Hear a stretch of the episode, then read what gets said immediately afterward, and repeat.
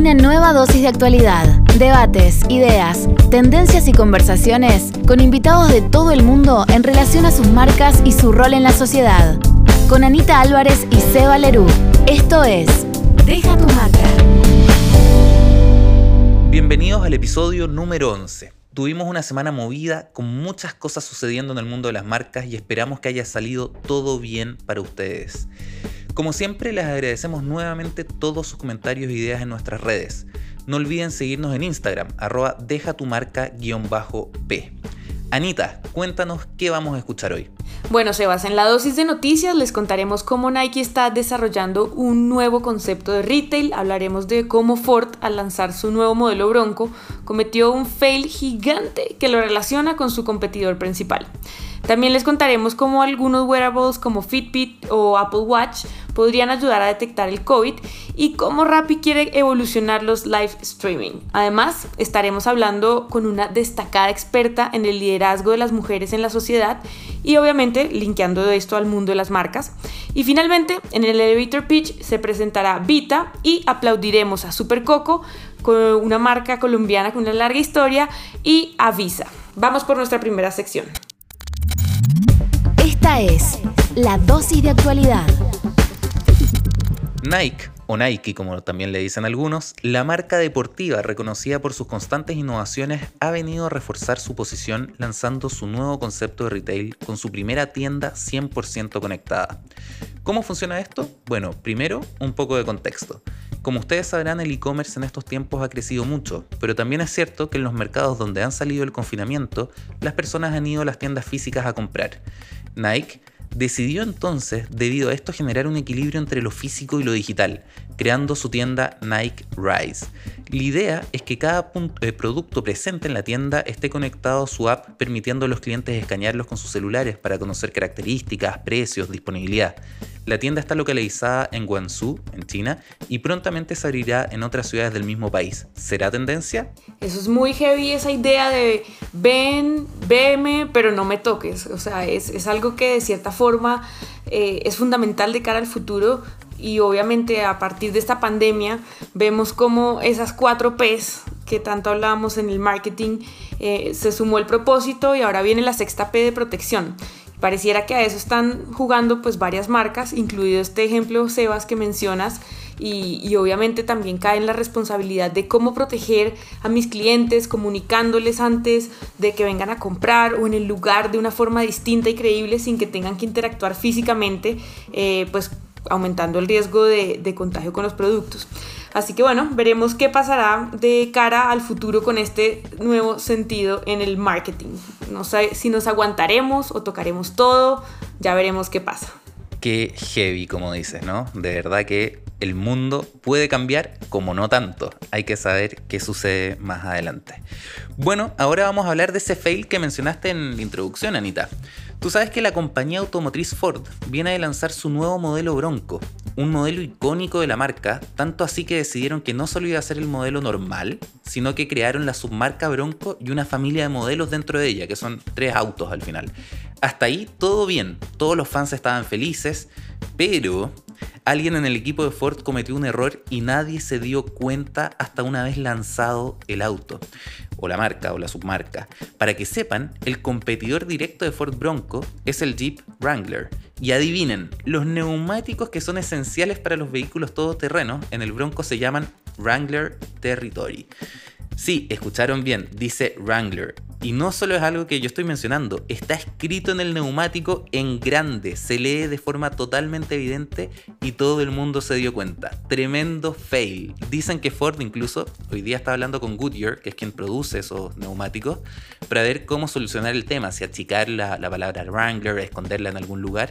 Mientras tanto, el competidor Jeep Wrangler seguirá presente en Ford Bronco. Pobre el que haya tomado la primera foto y se haya dado cuenta de este perfecto fail. Por otra parte, Sebas, hay varios grupos de estudio en el mundo que están viendo la viabilidad de wearables actuales como Fitbit o Apple Watch para detectar el COVID-19. ¿Cómo podrían hacerlo? Bueno, pues cuando nos enfermamos, que ojalá no nos pase, el comportamiento del cuerpo empieza a cambiar. Por ejemplo, el ritmo cardíaco le sube o, o tiene algo diferente, la capacidad respiratoria también varía y por lo tanto existen señales que ya estos dispositivos inteligentes empiezan a medir y que podrían ayudar a la detección temprana del COVID-19. ¿Qué tan fiable es? Bueno, eso lo están analizando aún, pero creo que es un buen gadget. No, y además que sería buenísimo que cosas que tal vez algunas personas ya tienen, les sirvan además para esto, ¿no? Bueno, y en otra noticia, Rappi, la marca colombiana, y en alianza junto a la central de influencers Cloud, está por lanzar el servicio de live shopping en su plataforma de live events. Sí, muchos lives. ¿Qué es esto? Bueno, un nuevo servicio al que podrán acceder marcas en las que junto con influencers podrán publicar sus productos y los consumidores podrán comprar de forma inmediata. Como ellos dicen, es una evolución de los live streamings en donde uno solo ve el contenido e interactúa un poquito, pero no puede comprar. Es impresionante, Sebas, como en, en, estos 11 episodios que llevamos, creo que Rappi ha hecho parte de unos 3 o 4 durante esta pandemia, realmente han innovado y han sacado muchos nuevos productos. No, de verdad que tienen una capacidad gigante de innovación. Bueno, Anita, vamos ahora con el invitado de la semana. Hoy nos acompaña una experta en liderazgo e innovación que viene promoviendo fuertemente el empoderamiento femenino en un mundo que lamentablemente aún es muy injusto en términos de género. Además, nos viene a aportar con su mirada de qué es lo que está sucediendo con las marcas en este ámbito. Ella es publicista, una de las 100 mujeres líderes en Chile de 2019, presidenta de Inspiring Girls Chile, impulsora de la Red Latinoamericana Mujeres Digitales y fundadora de Inspiratoria, una academia de habilidades sociales. Ella es Macarena Salosni. Bienvenida a Deja tu marca. Hola, muchísimas gracias. Estoy muy, muy, contenta por, por, la invitación y por este espacio. Muchas gracias, Macarena, por, por de verdad venir. Es un honor tenerte acá. Y bueno, comencemos entonces con nuestra conversación. Vamos a, a nuestra primera pregunta. Sabes que hoy en día se habla mucho sobre el mindset de la generación Z y donde prima una configuración nativa digital, la relevancia por la sostenibilidad, la igualdad, la tolerancia y la equidad. ¿Realmente esta generación que está en proceso de crecimiento tiene una percepción diferente sobre la brecha y la desigualdad entre géneros? ¿Cómo lo has visto tú? O sea, algunos días estuve presente en un seminario que estaba eh, orientado a niñas y adolescentes líderes eh, y agentes de cambio social. Y me impresionó la claridad que tienen ellas y el conocimiento por ejemplo, sobre los ODS, que son los Objetivos de Desarrollo Sostenible. Eh, me impresionó también la fluidez eh, que tienen las chicas para expresar sus convicciones. Creo que em, durante mucho tiempo hemos eh, hecho quizás ciertas ah, hemos actuado con ciertos prejuicios respecto a los adolescentes. Pensamos que lo único que quieren hacer es divertirse o estar, no sé, metidos en TikTok y, y, subir cosas chistosas. Pero hay un gran segmento y un gran número de niñas que vieron, por ejemplo, eh, en Greta Thunberg una gran inspiración para ellas y se dieron cuenta del poder que tienen para influir en el, en el entorno. Así que eh, respondiendo, respondiendo a pregunta, yo estoy totalmente de acuerdo. O sea, pienso que las, las chicas y las nuevas generaciones, yo trabajo principalmente con, niñas, con, mujeres, están súper, súper conscientes del rol que están jugando eh, actualmente en el mundo, saben y, conocen muy bien, están informadas respecto a la brecha, respecto al tema de desigualdad, pero también tienen el impulso de generar acciones concretas para eh, poder eh, encaminar a una sociedad más justa y equitativa. Oye, qué, qué, buena noticia la que nos estás dando, Macarena, y ahí te quería como preguntar un anexo, digamos, a, a esa primera pregunta, porque te relacionas bastante con, con, niñas. ¿Qué pasa con la gente adulta o, digamos, mayor, más allá de la generación Z? Imagínate un, un, un baby boomer de repente. Eh, ¿Están conscientes? ¿Están tomando conciencia? ¿Qué, ¿Qué, has notado tú ahí? ¿Qué, ¿Qué, pasa entre esa brecha generacional? A ver, eh, yo estoy impulsando una academia que es para, precisamente para niñas y adolescentes líderes y agentes de cambio a nivel latinoamericano, ¿bien? Entonces lo que hacemos es acompañarlas, por ejemplo, a las chicas durante cinco o seis semanas para que aprendan acerca de cómo generar proyectos de impacto social. Y quienes están diseñando los contenidos son precisamente también mujeres y voluntarias de Inspiring Girls o, mujeres también que son referentes. Y me doy cuenta al, respecto que ellas, las adultas, las personas adultas, se tienden a sorprender muchísimo porque seguimos subestimando a las nuevas generaciones. Bien, hay un concepto que, eh, habla acerca del adultocentrismo, donde nosotros venimos como eh, bajando del Olimpo a decirles qué es lo que tienen que hacer, pero creo que cuando eh, alguien de una generación más, más grande se pone a la par a conversar acerca de cambio, sustentabilidad, acerca de, de, género y todo con las nuevas generaciones, se sorprende muchísimo. Y ahí se rompen ciertos paradigmas, porque podemos abrirnos y aprender de, de, estas nuevas generaciones y tienen una mirada tan fresca también y a veces como tan inocente y tan tan orientada a la acción. Yo creo que eso, eso es fabuloso. Eso es muy interesante y sobre todo porque por esto que recalcas de cómo llevar esos pensamientos a la acción. Y Macarena, una pregunta que teníamos con respecto a unos términos que nosotros en la industria del marketing y del branding y de las comunicaciones usamos muchas veces y es que nosotros hablamos del mindset o de arquetipos para referirnos a cualidades o pensamientos o estilos de vida compartidos por un grupo de consumidores eh, en los cuales una marca está interesada. ¿Qué diferencia hay entre estos conceptos y lo que comúnmente llamamos estereotipos? O sea, hay que, hay que identificar que finalmente el tema de los arquetipos que corresponden, no sé, a estas imágenes universales y que, y que son reconocidas en diferentes culturas y en diferentes sociedades, ¿ya? Entonces ahí eh, tú tienes, no sé, eh, la figura de la madre, la figura del padre, la figura del héroe, por ejemplo, la gente que es, no sé, un, sabio y, y, que evidentemente la, la publicidad agarra. Eh, esos atributos y se los trata de poner también una marca. Pero respecto a, la, a, los, a los, estereotipos, esos corresponden más bien a ciertas em, culturas específicas, a ciertos grupos. Por ejemplo, si, si, si seguimos hablando de temas de, de, de, adolescentes, por ejemplo, seguimos reforzando que las chicas son sensibles, que son tiernas, que son las trabajadoras y que los niños son así dinámicos, activos, autónomos y que son más emprendedores que las mujeres, por ejemplo. Entonces, finalmente son estas etiquetas molestas eh, que eh, de a poco creo yo también que las marcas están identificando. Pero, pero creo que aún son demasiados los lugares comunes y eso pasa porque no hay tanta diversidad, creo yo, en la industria, pese a que nosotros nos caracterizamos por ser más la, gente que trabaja en publicidad y en comunicaciones, y su publicista también de base, ¿viste? Pero nos caracterizamos, se supone, por ser más innovadores, más disruptivos, pero a veces seguimos yendo a esos lugares comunes porque a lo mejor no somos tan capaces muchas veces de decirles a los clientes que tienen que eh, evolucionar y que esa evolución no pasa por el cambio de logo, no por el, por, el cambio de una imagen, sino que por asumir una responsabilidad social. Eh, y no empresarial hablando desde el punto de vista eh, solamente de vaya a donarle a los niñitos pobres, sino que hay una responsabilidad social de cómo estamos construyendo nosotros un país, una identidad y cómo estamos apoyando a la gente también que está construyendo su identidad a través de muchas marcas. Es una gran responsabilidad.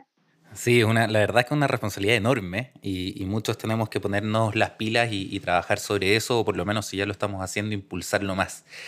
Y de hecho, hemos estado leyendo muchos artículos en, que, en los medios que declaran que las redes sociales perpetúan los estereotipos de género. ¿Crees que eso en parte es responsabilidad de las personas o de las marcas? ¿De quién es culpa? Oh, wow. Yo, creo que siempre es, más complejo establecer de quién es la culpa. Yo pienso que mejor es tener una conversación en torno a quién va a dar el primer paso. Bien, eh, sabemos que los consumidores actualmente están siendo mucho más, más, más rigurosos, más estrictos, más exigentes también a, lo que las marcas representan para ellos. Entonces, eh, personalmente soy de, de, de, la idea de que mm, en, el momento en que las, marcas o la gente que trabaja, que, ve los temas de comunicación, puedan em, definir y, asociar sus conceptos, su identidad a ciertas causas que generen impacto social, también van a ir contribuyendo a tener em, una, una, sociedad eh, más humana. Es, raro, honestamente, este concepto, sobre todo hablándolo en este periodo en particular eh, histórico. Tú te das cuenta, estamos, estamos viviendo un momento histórico donde eh, muchas, muchas personas, muchas empresas, muchas organizaciones nos hemos dado cuenta que también somos un lienzo en blanco, ¿bien? Y que, que dentro de estas últimas semanas hemos tenido que tomar ciertas decisiones de quién queremos ser, em, qué imagen queremos proyectar, em, cómo nos vamos a preparar para lo que se viene.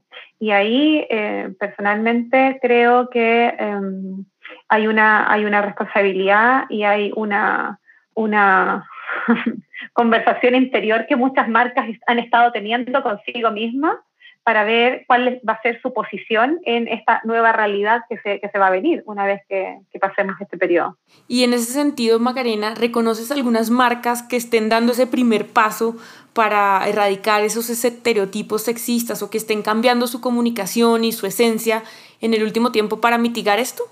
Sí, o sea, yo me he dado cuenta que hay, hay algunas marcas, por ejemplo, eh, con el caso más, más cercano está Gazelle. Gazelle regularmente, claro, es una marca que vende zapatos, pero también tiene una identidad social. Para el Día de la Madre, por ejemplo, ellos realizaron una campaña orientada a eh, rescatar historias de cómo las mujeres, por ejemplo, sus primeros, eh, sus, primeros zapatos de taco fueron los zapatos Gazelle que eran de la mamá. Y es como ponte los, eh, eh, ponte los tacos de la mamá. Yo creo que es súper importante porque regularmente las marcas no le hablan tanto a la tercera, o ahora ya estamos hablando casi hasta de la cuarta edad, pero rescatar eso, yo, yo encontré también que era, que era muy bonito y muy adecuado en el contexto social en el que se estaba viviendo en ese momento. Imagínate, es mayo, ¿viste? Entonces, eh, eh, yo creo que podría rescatar esa historia. Em, después voy a hablar acerca de, qué me toca a mí específicamente. Yo tengo el caso de, de Finning, que hizo una, una, donación a la academia inspirada de computadores, ¿viste? Y, y piense que no hicieron una, una acción comunicacional de, mira, salimos en prensa, hicimos esto, hicimos lo otro, fue tal la repercusión que hubo entre las niñas beneficiarias por, esta donación, entre las mentoras que son parte de, la, de, mi red en Inspiring Girls, em, tanto a nivel nacional como internacional, hubo también un revuelo em, de boca en boca que probablemente es mucho más enriquecedor, ¿viste? Que haber pagado nada más una aparición en la prensa y, la firma digital de un convenio. Yo creo que ahí hay em, ciertas eh, marcas que Em, son consecuentes consigo mismos. Por ejemplo, yo no hubiese firmado un convenio con Finning, que es una empresa que trabaja en una industria masculinizada, si es que no supiera de antemano que ellos también generan, por ejemplo, prácticas dentro de su organización para potenciar la participación laboral de más mujeres. Porque también es importante identificar dónde está el límite de este pink washing, de cómo algunas marcas se quieren vestir de rosado porque está de moda, cómo algunas marcas se quieren vestir de ciertas cosas porque eh, es lo que se está hablando. Yo creo que ahí es importante cuando está dentro del ADN de una organización o si no está en el ADN, de verdad están haciendo acciones para ser más sustentables, para ser, eh, para ser eh, más responsables con, con, la sociedad, que podemos sacar casos de éxito también locales. Em, más, más, más, power y potente. qué, interesante lo que estás diciendo de realmente ser consecuentes, que no se trata solamente de comunicar. Y probablemente, como, como tú has dicho, eh, hay muchas marcas que solamente se visten ¿no? y que, que, hacen muy poco. Y ahí me parece también que tal vez hay algo de, importante, ¿cierto? En que realmente, si es que te vas a sumar a una causa, eh, no solamente sea de la boca hacia afuera, sino que también eh, lo promuevas dentro de tu propia compañía, ¿no? ¿Crees que ahí todavía estamos muy al debe en, Chile o en los mercados latinoamericanos en general? Claro, porque por ejemplo, en, hay tendencias internacionales en, Estados Unidos, en Europa, donde hay una, un desarrollo eh, sostenido de marca empleadora. ¿Ya? Tú te das cuenta que, por ejemplo, hay mucha gente que adoraría y mataría para trabajar en Google, que eh, adoraría trabajar, no sé, en, en, Uber y en esas empresas que proyectan innovación, pasión. Es como, yo quiero estar ahí. Pero en Latinoamérica como que no pasa eso. Em, desde, los procesos de selección de personal, y si es con, suerte a la gente le dan como un kit de bienvenida y, gracias por ser parte, creo que hay una gran oportunidad también de, de las empresas de invertir en sus embajadores internos. ¿Ya? que son mucho más creíbles que una campaña pagada de otras personas. O sea, yo entiendo que uno, uno, por ejemplo, si está en una empresa, se fija en el alcance y digo, ya, tal influencer tiene eh, un alcance full porque tiene muchos seguidores. Eh, pero yo digo, bueno, ¿y qué es lo que pasa si tengo tan fidelizado a mi gente dentro de la, dentro de la empresa, dentro de la organización? ellos finalmente también se van a transformar en esos, en esos embajadores de mi marca y van a hablar con, la gente y van a, van a decir, mi estoy trabajando en este proyecto porque me apasiona, mi empresa se vinculó con, con esta causa que es Superpower, yo creo que hay una gran oportunidad de hacer ese trabajo de microinfluencers internos, porque, por ejemplo, el otro día hablaba con una amiga que durante mucho tiempo trabajó en Carosi y me decía, eh, me decía, oye, todo lo que nosotros comprábamos en nuestra casa era de esa marca. y yo la recomendaba porque era como, I love, me, eh, I love Carosi. Eh, lo, mismo me decía, trabajaba, no sé, en ESO, Shell, una, una de esas empresas donde venden combustible. Y me dice, oye, al lado de mi casa había una, una, una bomba estación de servicio de la competencia y yo no iba porque estaba tan fidelizada y a todo el mundo les decía que era, no sé, la mejor gasolina. Entonces, eso, esos son aspectos que nosotros quizás, por ejemplo, yo trabajo eh, eh, también desde Inspiratoria, hoy día eh, hemos tenido conversaciones con la gente de, Movistar, con ellos lo estamos ayudando a diseñar un programa de liderazgo a distancia para que sea más eficiente, más efectivo. Y les decimos que es súper importante que los mismos líderes trabajen su propia marca personal, porque eso también les va a dar una credibilidad interna con sus equipos y va a proyectar una imagen de seguridad de la empresa y de la organización hacia sus proveedores, hacia sus clientes y a la gente de afuera. Creo que hay de verdad es un, es, un, es un, muy buen negocio invertir en la gente, no solamente en capacitación, sino que eh, en ganarse el corazón de, de, las personas. Es un tema bastante interesante y sobre todo viéndolo desde, desde el employer branding, lo que tú dices, no hay nada más ver, verdadero que, que una propia persona desde adentro de una empresa pues haga esa comunicación sobre su propia marca. Y con respecto a otro tema que queríamos hablar, ¿crees que el hecho de que las marcas modifiquen el lenguaje y como toda esta tendencia que empiecen a hablar en neutro, es decir, sin especificar si se trata de género masculino o femenino, usando palabras como amigues, chiques, compañeres, ¿contribuye, tú crees eso, a una sociedad más igualitaria? Ay, no, o sea, creo que son, que son decisiones personales Em, pero yo, yo honestamente que me declaro feminista y que lidero una organización feminista y todo, no, no, no utilizo la, la E, por ejemplo, no digo amigues y cosas así, porque además em, creo, creo mucho en, en, el, bueno, yo creo también en el poder del lenguaje, pero eso de estar transformando las palabras e irlas adaptando, personalmente no me hace sentido, aunque sí, por ejemplo, nosotros desde, desde que partió Inspiring Girls en Chile en 2017, nosotros, por ejemplo, hablábamos de niños y en redes sociales ocupábamos una arroba, de manera que el lector pudiese decir si leo niña o leo niños, ¿me, me, me entiendes? Pero a la hora de hablar, eh, a mí me costaría muchísimo eh, meterle tanta gramática nueva a, a, un concepto o un discurso o algo en particular. Yo personalmente pienso que si una marca lo hace, em, es mejor asesorarse con especialistas en género porque uno puede aprender a hablar en neutro y hablar de las personas en vez de las mujeres y los hombres, por ejemplo.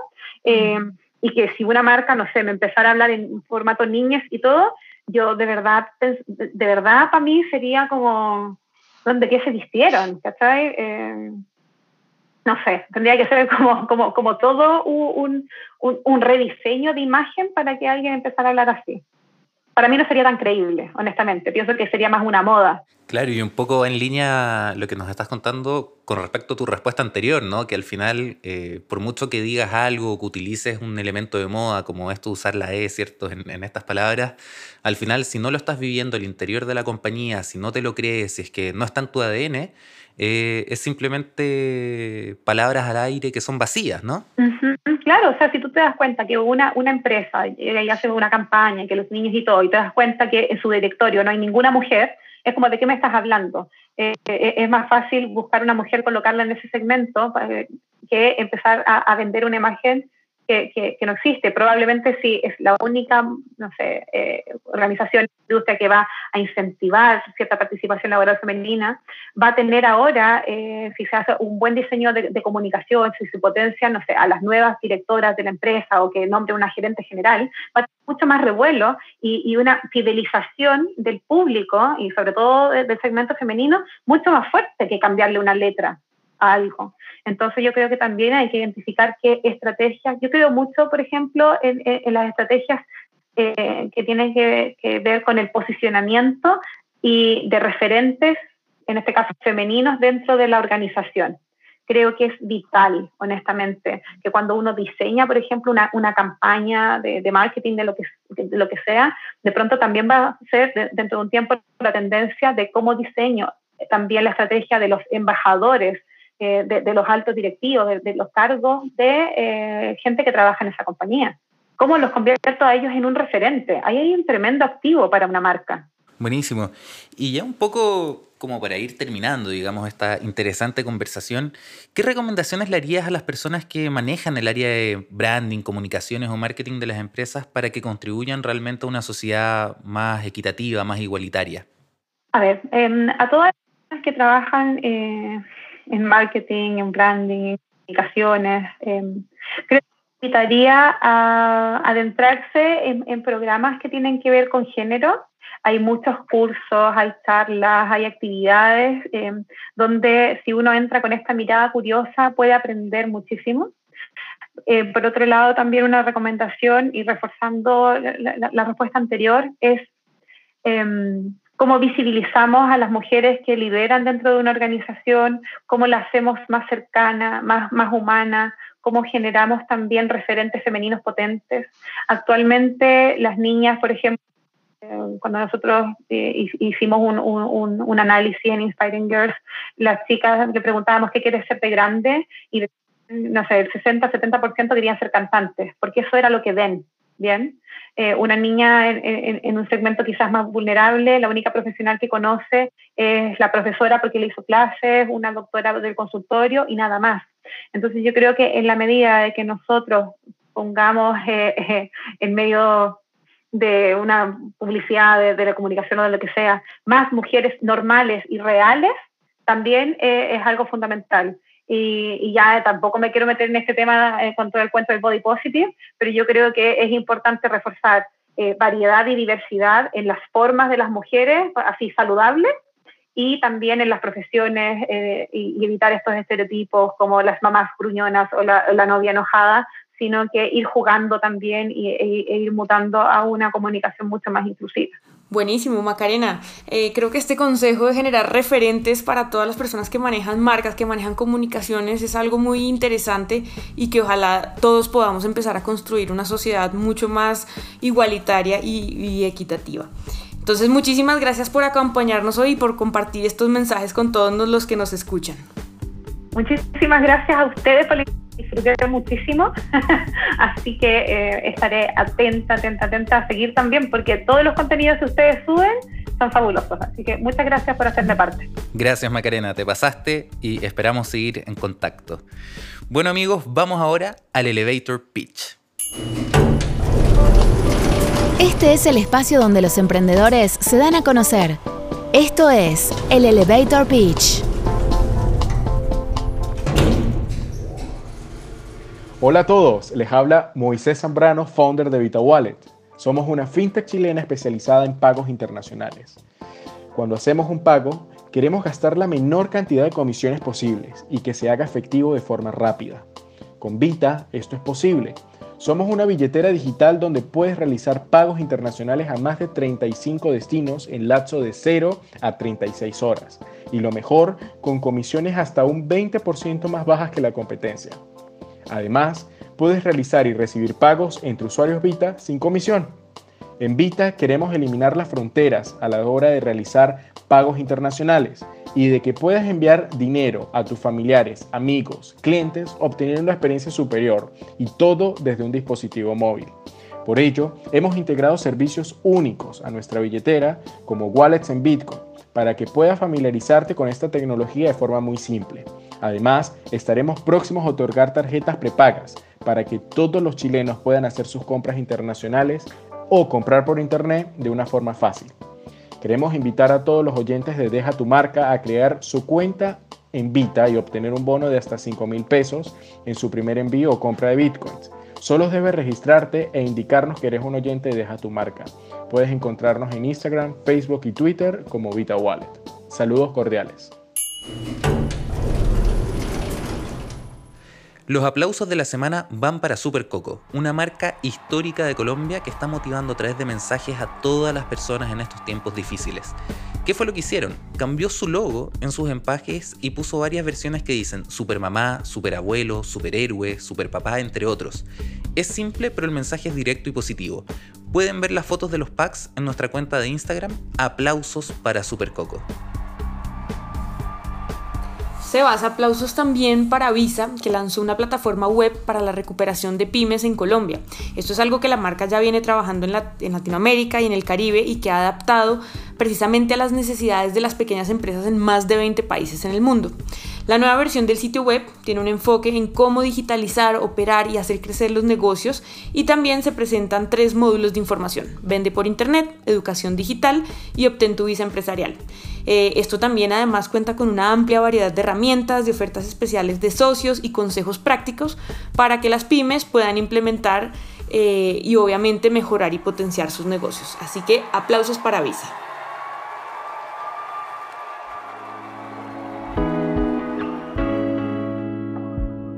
Hemos terminado el episodio número 11. Uf, cómo hemos avanzado gracias a todos ustedes que nos escuchan. Recuerden ser inclusivos con sus marcas y dentro de sus compañías. No solo lo digan, trabajen para que suceda.